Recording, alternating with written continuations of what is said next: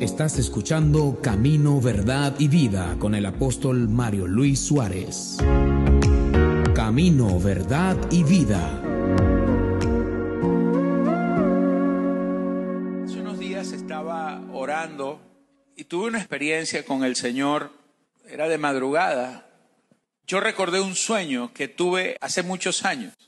Hace años yo estaba en Argentina era tan fuerte la situación que estábamos viviendo porque yo era parte de un equipo misionero que yo tomé una decisión y me iba a fugar y ya yo tenía todo planeado porque yo no quería estar allí.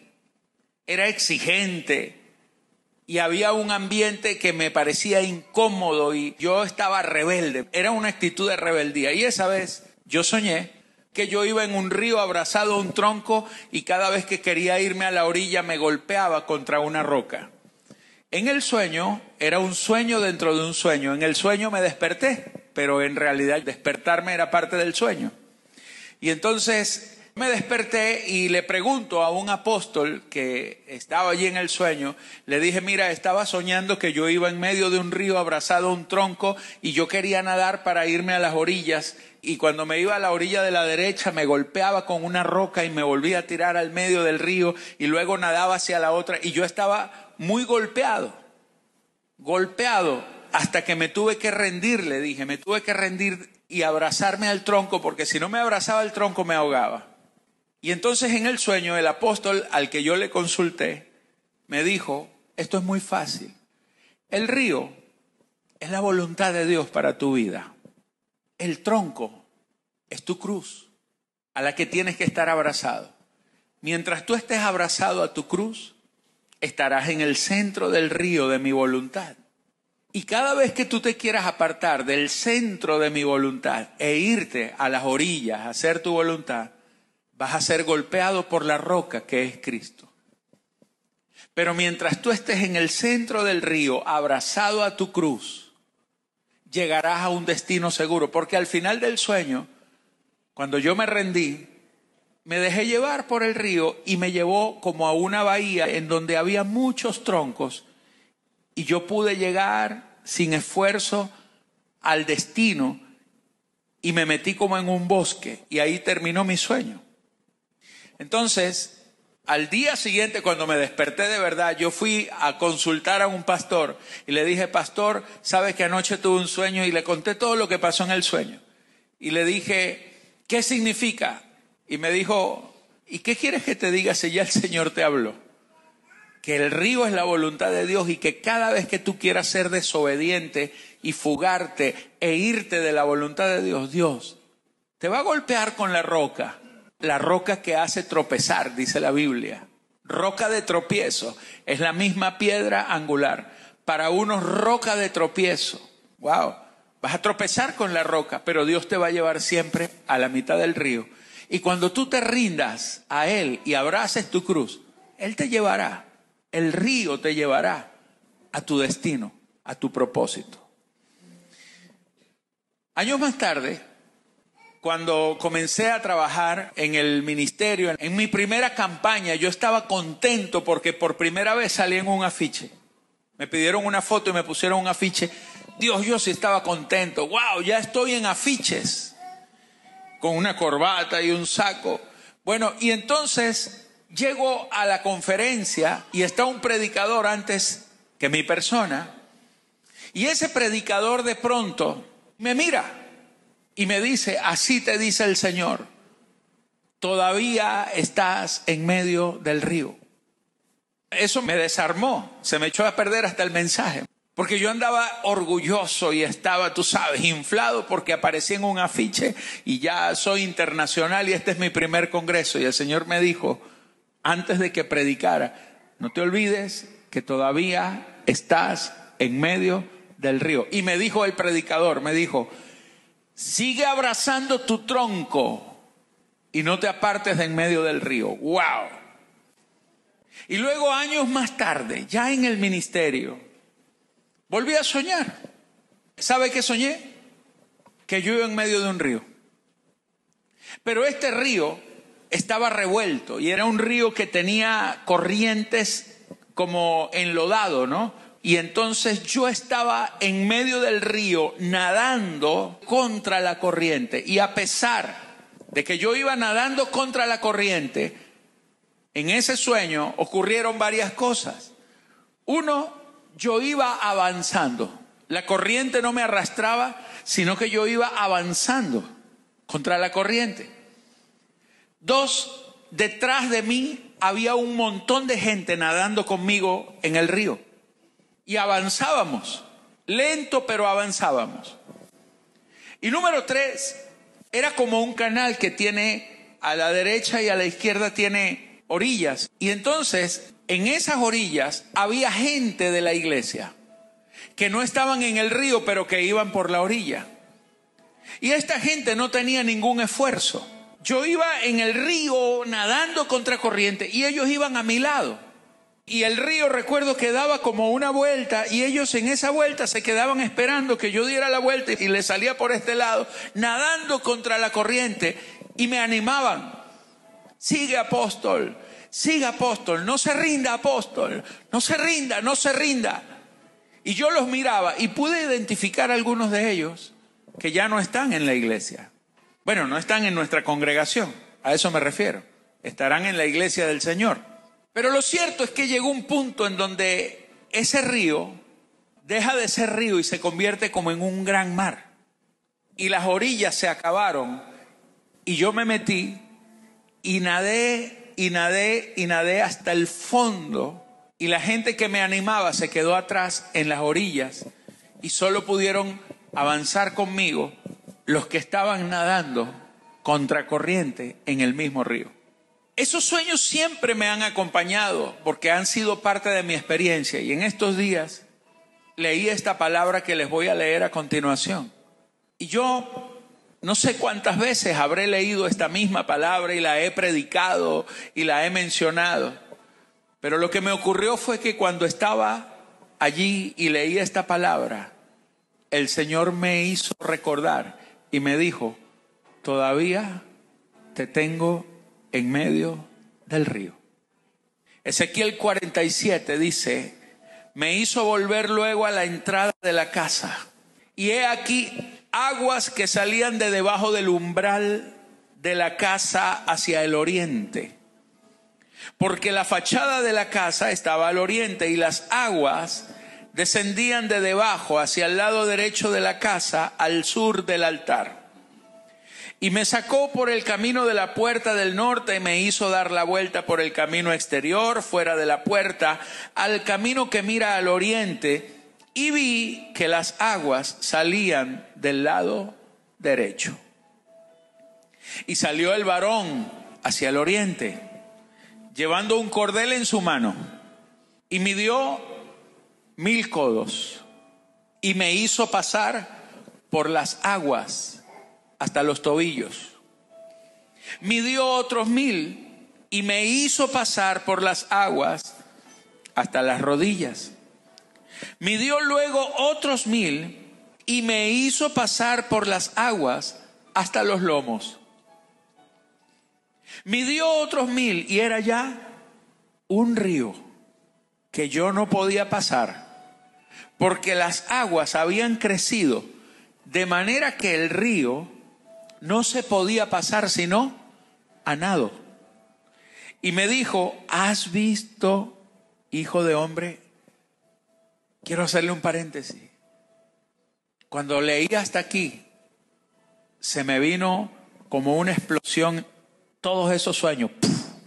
¿Has visto, hijo de hombre? Que te tengo en medio del río Sigo leyendo. Después me llevó y me hizo volver por la ribera del río. Y volviendo yo, vi que en la ribera del río había muchísimos árboles a uno y a otro lado. Y me dijo, estas aguas salen a la región del oriente y descenderán al Arabá y entrarán en el mar y entradas en el mar recibirán sanidad las aguas yo veía como las aguas entraban como en un mar. Y toda alma viviente que nadare por donde quiera que entrar en estos dos ríos, ¿toda qué? Alma viviente. Y fue hecho el primer hombre, Adán, alma viviente. Y toda alma viviente que nadare, por donde quiera que entrar en estos dos ríos, vivirá. Y habrá muchísimos peces por haber entrado allá a estas aguas y recibirán sanidad y vivirá todo lo que entrare en este río. Y junto a él estarán los pescadores desde Engadí hasta Eneglaim, y será su tendedero de redes, y por sus especias serán los peces tan numerosos como los peces del mar grande. Y sus pantanos y sus lagunas no se sanearán, quedarán para salinas, y junto al río, en la ribera, a uno y otro lado crecerá toda clase de árboles frutales, sus hojas nunca caerán, ni faltará su fruto, a su tiempo madurará, porque sus aguas salen del santuario, y su fruto será para comer y su hoja para medicina. Permítame entrar en la palabra. El Señor le da una visión extraordinaria al profeta Ezequiel. Y él tiene una visión acerca del templo de Dios. Y él ve que ese templo tiene un río, que de dentro del templo sale un río. Esta visión nos revela cómo tiene que ser nuestra vida con Cristo, porque en el río toda alma viviente recibe vida. Amén. Diga conmigo, es un río de vida. Es un río que comienza como un pequeño hilillo de agua que sale de debajo del altar, pero que el ángel midió mil codos, dice la escritura, mil codos es una medida y dice que me hizo entrar. Diga conmigo, me hizo entrar. Entonces Ezequiel ve varios aspectos de Cristo. Lo primero que él ve es que de debajo del altar sale el hilillo de agua. Amado, el altar del sacrificio fue la cruz. Y ese hilo de agua que salió cuando metieron la lanza en el costado y dice que por un costado salió el hilillo de agua. ¿Y qué salió del costado de Jesús? Salió agua y sangre. ¿Por qué salió la sangre? Porque la sangre era necesaria para la redención, para eliminar el pecado que origina la muerte. La sangre quita la muerte. Y el hilillo de agua es el mismo Cristo que te da la vida. Yo soy el agua de vida, dijo el Señor. El ángel que mide es Cristo. Es la medida a la que el Señor te quiere llevar. Él te quiere meter en la medida. Pero usted va a ser medido no fuera del río, usted va a ser medido dentro del río. Ahora, ese río es el mismo Cristo. Él es el río. En el libro de Génesis dice que Dios plantó un huerto, creó al hombre y puso al hombre en el huerto. Dice que en el huerto había un río que se dividía en cuatro. ¿Se acuerda de ese pasaje de Génesis? Ese mismo río era Cristo en Génesis. Es tipo y figura de Cristo. No voy a explicar eso. Pero solamente quiero que sepa que desde el principio lo primero que Dios hizo fue colocar al hombre en un huerto donde estaba un río que es tipo y figura de Cristo. Ezequiel ve el río. A lo largo de toda la Biblia está el río, el mismo río que es Cristo. En Apocalipsis 22, después dice, después me mostró un río limpio de agua de vida resplandeciente como el cristal que salía de dónde? Del trono de Dios y del Cordero. ¿De dónde salía el río? Del trono de Dios y del Cordero. Wow. ¿Te das cuenta que es el mismo hilo de sangre y agua? El Cordero es el sacrificio.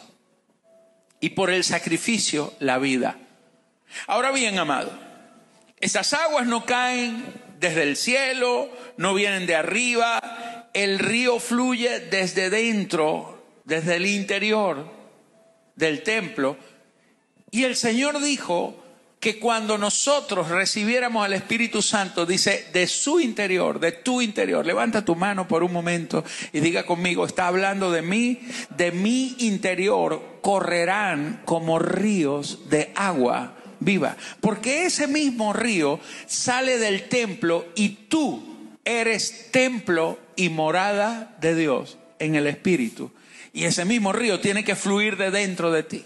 Ahora, dicho esto, y recordando lo que dijo Juan 7:38, que el Señor dijo, el que cree en mí, como dice la escritura, de su interior correrán ríos de agua viva. Y esto dijo del Espíritu que habían de recibir los que creyesen en él, pues aún no había venido el Espíritu Santo, pues Jesús no había sido aún glorificado. Por eso habló de un tiempo futuro. Los que creen de su interior correrán.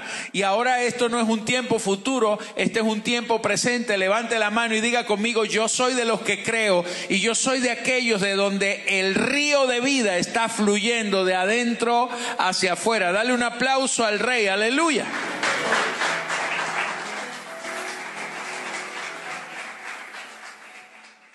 Ahora el asunto, mis amados, es que el río comienza como un pequeño hilillo de agua. El río de vida no es un torrente, no es un río gigantesco, comienza como algo pequeño, pero lo interesante es que ese pequeño río se va convirtiendo en un gran río. ¿A usted no le parece eso interesante? Que como un pequeño chorrito de agua de pronto se convierte en un río inmenso, porque así es la vida del Señor. Dios te lleva de menos a más de gloria en gloria, de procesos en procesos. Ahora, el Señor dice en Isaías 28, en el verso 16, he aquí que yo he puesto en Sión un fundamento, una piedra, piedra probada, angular, preciosa, de cimiento estable. O sea, esa roca es Cristo, ¿verdad? El que creyere no se apresure. Pero el verso 17 dice, y ajustaré el juicio a cordel y a nivel la justicia. Dice, voy a ajustar el cordel porque voy a medir. Voy a medir. Seremos medidos. Y Dios, el Señor, está acelerando su venida, hermanos. Cada día estamos viendo las señales. El Señor dijo, cuando venga será como en los días de Noé, que la gente se da en casamiento, eh, la gente está en sus ocupaciones, está en sus trabajos, distraída, pero el Señor vendrá como ladrón en la noche. Así que, velad, decía el Señor, para que no os sorprenda ese día. O sea, para que no sea que el Señor llegue y no estés listo, no estés preparado para ese momento. Entonces por eso Dios te está midiendo y Dios te está metiendo en el río. Ya voy a hablar de eso. En Oseas 11:4 dice, con cuerdas humanas los atraje, con cuerdas de amor. Y fui para ellos como los que alzan el yugo sobre su cerviz y puse delante de ellos la comida. Dios te está atrayendo a través de cuerdas humanas. Las cuerdas son para medir. Dios está utilizando hombres, cuerdas humanas, hombres de Dios, a través de los cuales su amor te está siendo expresado y te están atrayendo a Él con cuerdas. Cuerdas con las que tú vas a ser medido. Ahora, voy a ir a esto. Escúchame. La Biblia dice aquí que cuando el Señor lo sacó por el camino, le hizo dar la vuelta, amén, porque es lo que sucede, tú vas por un camino y cuando te encuentras con el Señor te hace dar la vuelta. El arrepentimiento es darse la vuelta y regresarse. Y entonces lo llevó hasta donde nacía el río y vino el ángel midió mil codos y dice, y me hizo pasar por las aguas. Tú vas a ser impulsado metido en las aguas del Señor. El profeta no quería estar en las aguas, pero el Señor te está atrayendo hacia Él, hacia las aguas. Porque tú fuera de las aguas no tienes medida, pero en las aguas que es Cristo, tú vas a ser llevado a una medida mayor hasta que, dice el libro de Efesios, hasta que tú seas llevado a la medida de la estatura del varón perfecto que es Cristo. El Señor te va a llevar a ser cada día más como Él es. De eso se trata la vida. La vida es Cristo y mientras tú seas más como Cristo, es porque esa vida está creciendo en ti. La vida tiene que crecer. La vida se tiene que desarrollar. Una vida no se estanca. La vida, cuando está presente, siempre se desarrolla. Un bebé, desde el día que es concebido, comienza a desarrollarse. No se detiene, la vida es indetenible. Si usted se sale del río, se muere, no se detiene, se muere. Por eso el Señor te va a llevar en el río y cada vez te va a llevar de menos a más y cada vez habrá medidas. ¿Cuál es la primera medida? Dice aquí, dice, midió mil codos y me hizo pasar por las aguas hasta los tobillos. La primera medida es cuando apenas puso los pies así en el riachuelo, que le mojaba la planta de los pies. Y caminó, y caminó, y caminó, y caminó, y cada vez esas aguas que le mojaban la planta de los pies empezaron a hacerse un poquito más profunda, un poquito más profunda, hasta que le llegó a la primera medida, la de los tobillos. Ahora, ¿qué quiere decir la medida hasta los tobillos? La primera medida donde Dios te va a llevar es hasta los tobillos, porque los tobillos es símbolo de lo sensual, de lo natural Dios te va a llevar a un punto donde Él va a quebrantar en nosotros todo lo que es sensual, lo humano, lo carnal, lo natural. Mira, le voy a explicar esto de una manera práctica. ¿Usted se acuerda de Jacob? Jacob era el hijo de Isaac, era nieto de Abraham, Abraham padre de Isaac, Isaac tuvo dos hijos, Esaú y Jacob que venían peleando en el vientre de la mamá. No había nacido cuando ya él venía peleando. Hay gente que es así, conflictiva. Jacob tenía unos rollos, nació con un lío, con un pleito. Mira, era tan fuerte que la mamá se quería quitar la vida. Dios la salva porque le revela que lo que tiene en el vientre son dos naciones y eso la hizo quedar tranquila. Pero ella se quería matar porque dentro de ella había un conflicto. Cuando nacen los dos gemelos, la Biblia dice que salió primero Esaú y luego vino Jacob agarrándolo por el tobillo. Y por eso le pusieron Jacob. Porque el nombre de Jacob significa el que te toma por el tobillo, pero también significa suplantador. O sea, un suplantador es alguien que toma tu lugar de manera fraudulenta. Eso es un suplantador. Y eso era la marca que él tenía de nacimiento, porque toda la vida de Jacob fue un rollo, una trampa. O sea, el problema nuestro es cuando nosotros queremos conseguir todo lo que Dios nos promete, pero lo queremos conseguir a nuestra manera. Dios te promete bendecirte, pero cuando tú quieres la bendición a tu manera, estás en modo Jacob, en modo calcañar, en modo tobillo. Cuando tú no te dejas procesar por el Señor, Dios te va a llevar de medida en medida, de proceso en proceso, hasta que seas quebrantado. Pero mientras no eres quebrantado, vivirás huyendo. Me voy de esta iglesia, me voy de acá, me voy para allá. Y tú te vas con tu rollo. Tú te vas con tu mismo problema. ¿Sabe qué edad tenía Jacob cuando él se encuentra con el ángel y le dice, hasta que no me bendigas no te suelto? Tenía 97 años. No era un muchacho. O sea, él tenía un rollo de casi un siglo. Un rollo de casi un siglo y todavía no había cambiado. Era el mismo tramposo. Hasta que cuando llega a ese lugar, dice que él pasó el vado. Diga conmigo, el vado de Jaboc. El vado es un riachuelo.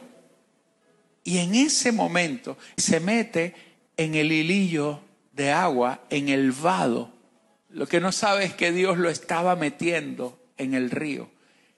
El mismo ángel que midió el río a Ezequiel es el mismo ángel que estaba esperando a Jacob. Y cuando Jacob ve al ángel, dice, uy papá, carne fresca para mí. Y se le tira encima al ángel y lo agarra por sorpresa y empieza, hasta que no me bendigas, no te voy a soltar. ¿Y sabes qué? Ya el agua estaba a los tobillos de él. El agua le llegaba a los tobillos.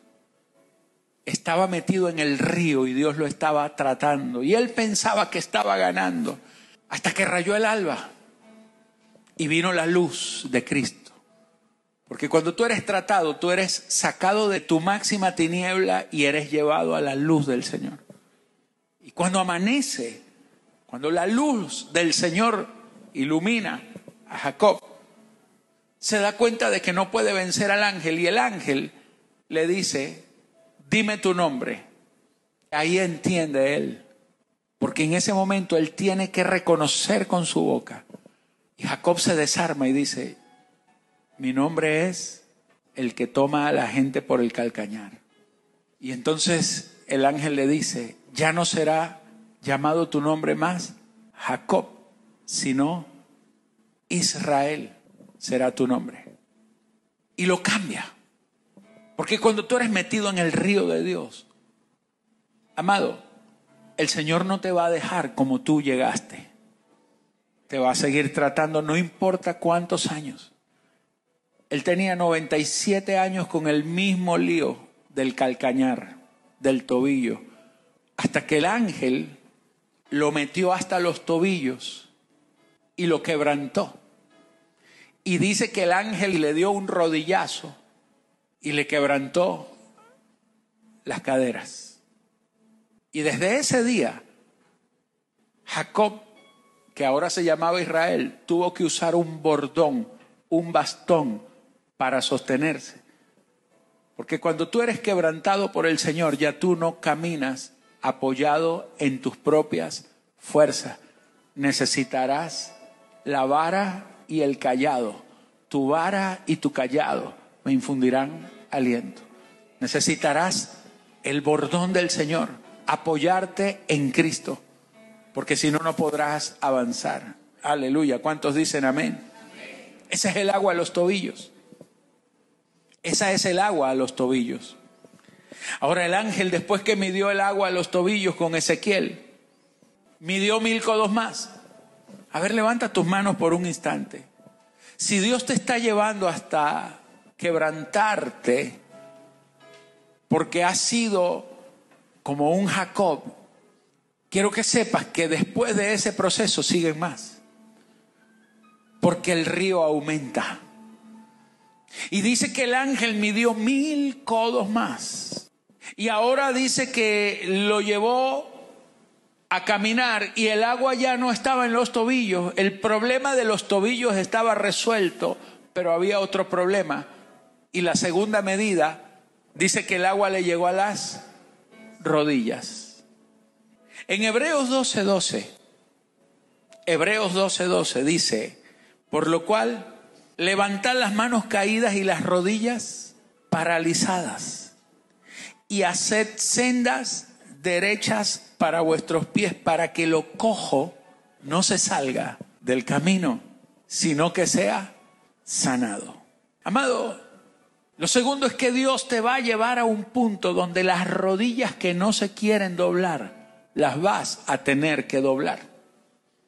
Y donde las manos que no se quieren levantar porque están caídas, porque están cansadas, Dios te va a llevar a un punto en donde tú vas a volver a entrar en una comunión, en una rendición voluntaria.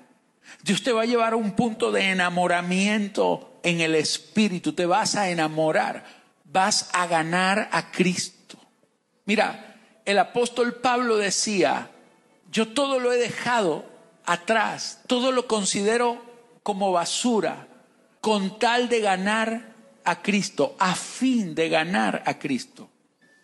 Hay un Cristo que es gratuito, que usted no se lo tiene que ganar, es el Cristo que te ganó a ti.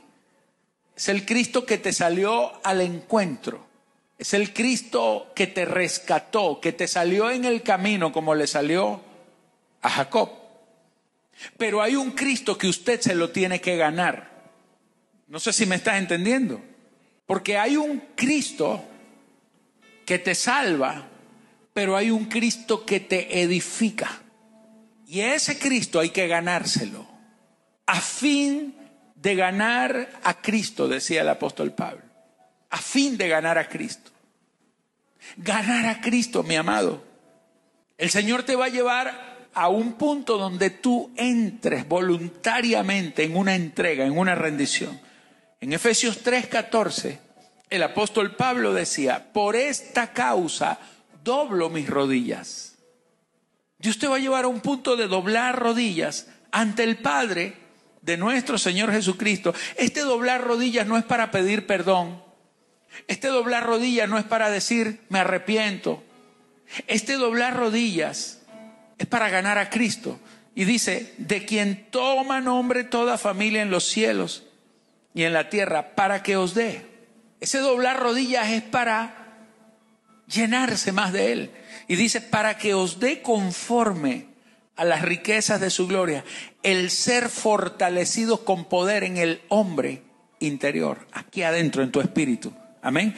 Para que habite Cristo, para que habite Cristo por la fe en vuestros corazones, a fin de que arraigados y cimentados en amor, seáis plenamente capaces de comprender con todos los santos cuál sea la anchura, la longitud, la profundidad y la altura, o sea, la medida. Y de conocer el amor de Cristo, que excede a todo conocimiento, para que seáis llenos de toda la plenitud de Cristo. Déjame hacerte una pequeña acotación. Él dice, yo quiero doblar mis rodillas y pedirle al Señor que yo quiero ser fortalecido con poder en el hombre interior. El hombre interior es tu espíritu. Amén. Ya en tu espíritu mora Cristo.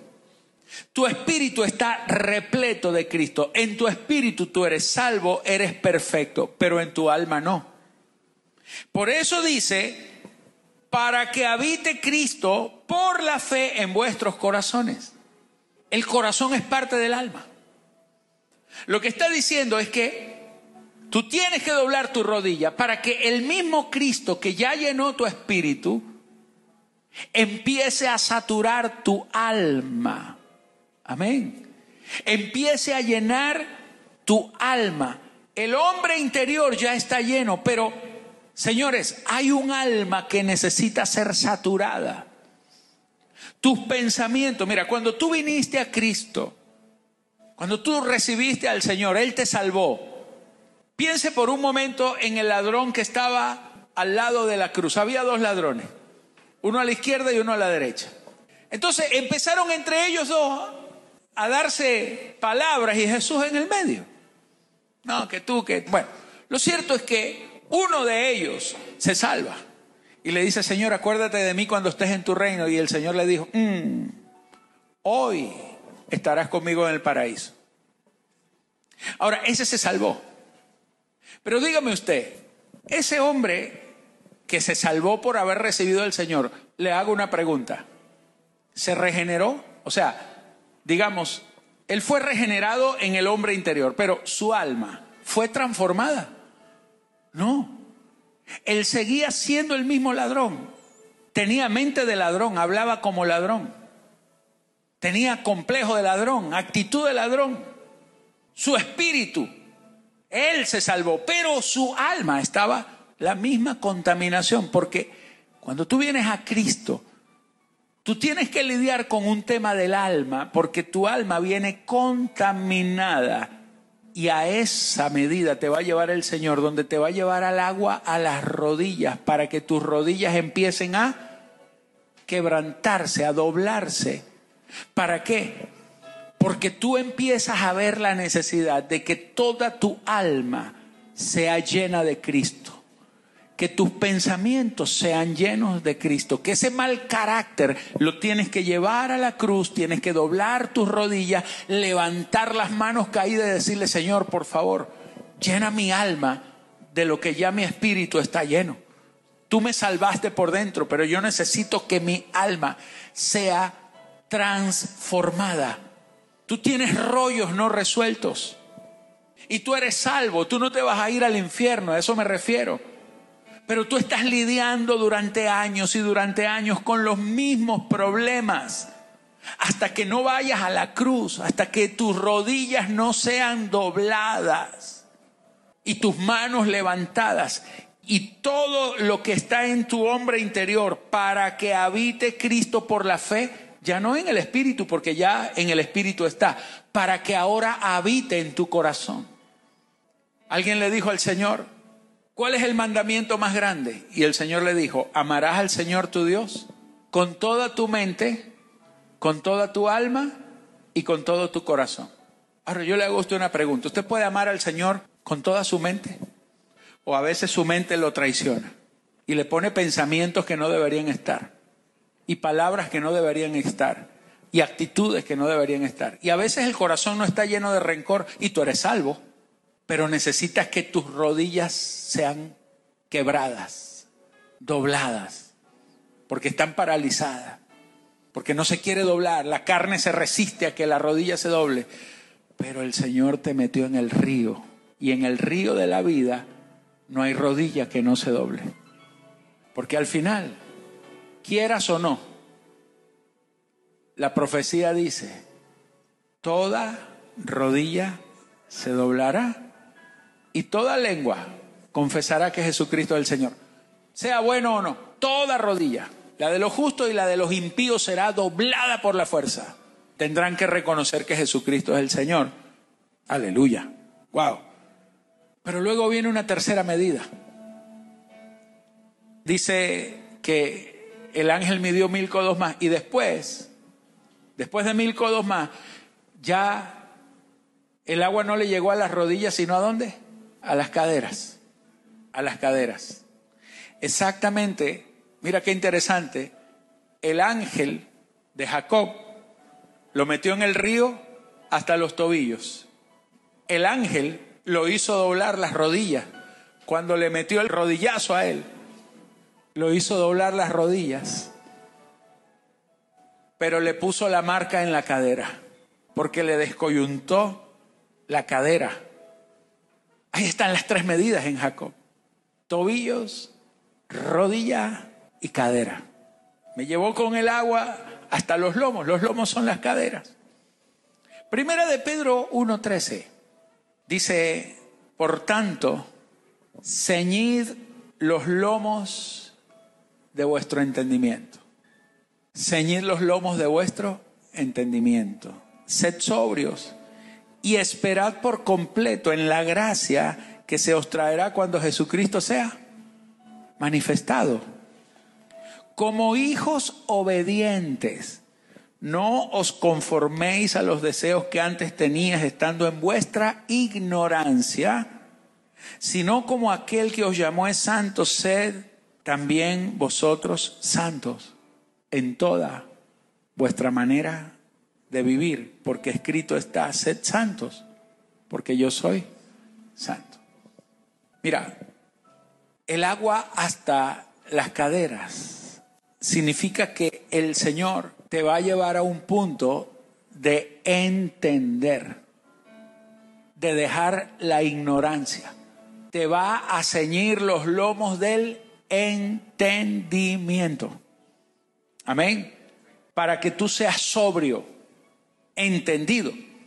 para que puedas esperar por completo en la gracia que se te traerá cuando Cristo sea manifestado. Tú vas a vivir prudentemente, con entendimiento. Vas a decidir bien. Dios te va a llevar a un punto de entendimiento de su plan, de su diseño, de su propósito. Cuando tú tienes entendimiento, tú no tomas malas decisiones, porque tú entiendes. Pablo decía, todo me es lícito, pero no todo conviene. Dios te va a llevar a un punto de entender lo que conviene y lo que no conviene. Hay gente que no entiende, hay gente que dice, no, pero es que yo no entiendo. ¿Por qué? Porque si no has quebrantado los tobillos, si no has quebrantado las rodillas, ¿cómo crees tú que vas a entender? Cuando Dios te lleva el agua hasta las caderas, es que te lleva a un nivel de entender su diseño, de entender su propósito y por eso me vuelvo un hijo obediente. Verso 14, como hijos obedientes. No me quiero conformar con los deseos que tenía antes cuando yo andaba en ignorancia. Cuando usted anda en ignorancia, usted le da rienda suelta a la carne. Pero cuando tú estás entendido en el Señor, tú sabes que todo es lícito, pero no todo te conviene. Hay cosas que si no le convienen a Dios, a ti tampoco te convienen. Ahora mira esto. Sino que como aquel que os llamó es santo, sed también vosotros santos en toda vuestra manera de vivir. Vas a ser llevado a esforzarte en la santidad del Señor. Ya tú eres santo desde adentro, pero esa santidad va a inundar tu mente, tu corazón tu decisión, tu voluntad. Porque escrito está, sed santos. Es una orden. Sed santos como yo soy santo. Yo quiero leerles algo aquí en segunda de Corintios 2:14. El apóstol decía, mas a Dios gracias, el cual nos lleva siempre en triunfo en Cristo Jesús y por medio de nosotros manifiesta en todo lugar el olor de su conocimiento. Porque para Dios somos grato olor de Cristo en los que se salvan y en los que se pierden. A estos, o sea, a los que se pierden, ciertamente olor de muerte para muerte. Pero a aquellos a los que se salvan, olor de vida para vida. Y para estas cosas, ¿quién es suficiente? Mira esto. El apóstol Pablo le está escribiendo a los corintios y les está diciendo, yo le doy gracias a Dios, el cual nos lleva siempre en triunfo en Cristo Jesús. El apóstol Pablo toma una idea, una figura de algo que ellos conocían. Recuerde que en esa época estaban bajo el imperio romano. El imperio romano se estableció a través de guerras. Y cuando el general que comandaba los ejércitos volvía a Roma, en Roma había una calle que terminaba en una colina en donde estaba un templo dedicado a Júpiter. Y el triunfo no era cuando él ganaba la batalla. No, esa era la victoria. El triunfo era la celebración. El triunfo se refería a la caravana en donde el general que había tenido varias victorias era reconocido y glorificado. Le ponían coronas, lo llenaban de flores. Entonces, ese general cuando se acercaba, preparaban la caravana. Cuando el general pasaba por ese pasillo, delante de él llevaban a los prisioneros que había capturado en todas las batallas. En cada tierra donde conquistaban, no mataban a todos, los ponían presos en cárceles y los reservaban para exhibirlos. O sea, el triunfo era la caravana mostrándole a la gente cuál había sido su triunfo. Entonces, en esas caravanas terminaban ofreciéndole al dios Júpiter Y algunos de los presos que estaban allí los mataban y a otros los dejaban vivir para recordar siempre el triunfo de ese general. Delante del general iban personas con incienso y cuando la gente sentía el olor, decía, mira, ese es el olor del triunfo, el triunfo era la caravana. Ahora quiero que usted me entienda esto. El apóstol Pablo dice, yo le doy gracias a Dios, cual siempre nos lleva en triunfo. Pablo no era el triunfador, el general triunfante. Pablo está diciendo, me dejé ganar por Cristo, dejé que Él venciera mi vida, me dejé derrotar por Él, acepté la cruz, acepté la derrota de mí mismo y acepto a Cristo. Me dejé cautivar por Él, me dejé poner preso por Él. Y donde quiera que Él me lleva, Él me lleva siempre en triunfo, porque me exhibe. Tú eres exhibido. Cuando tú te dejas quebrantar por el Señor, el Señor te muestra como un trofeo. Esta es mi victoria. Y tú hueles a incienso. Porque el incienso huele a vida y huele a muerte. Por eso el, apóstol Pablo dice, nosotros somos muertos todo el tiempo. Ya no vivo yo, más vive Cristo en mí. Lo que huele de vida no es la tuya, es la vida de Cristo en ti. Y lo que huele a muerte, mis amados, es todo lo tuyo que ha muerto para que viva Cristo en ti. Dios te va a llevar a un punto de ser exhibición. El apóstol Pablo decía, nosotros somos exhibidos. Somos una exhibición al mundo. Y en todos lados donde tú vas, tú no vas como el general triunfante. Tú vas como aquel que ha sido vencido por el Señor. Wow. La cuarta medida y con esto termino, es que el ángel, cuando midió, dice, y me llevó a un punto donde ya yo no podía estar de pie, en donde solamente se podía pasar a nado. Porque Dios te va a llevar a un punto, mi amado, en donde todo el control de tu vida ya no depende de tu caminar, de tus pisadas, de sostenerte sobre ti mismo. Dios te va a llevar a un punto en donde todo lo que Él está haciendo contigo es para llevarte, para que el río te lleve, para que el río fluya. Y ya tú no vayas donde tú quieres, sino donde el río te lleve. Porque esa es la vida de Cristo.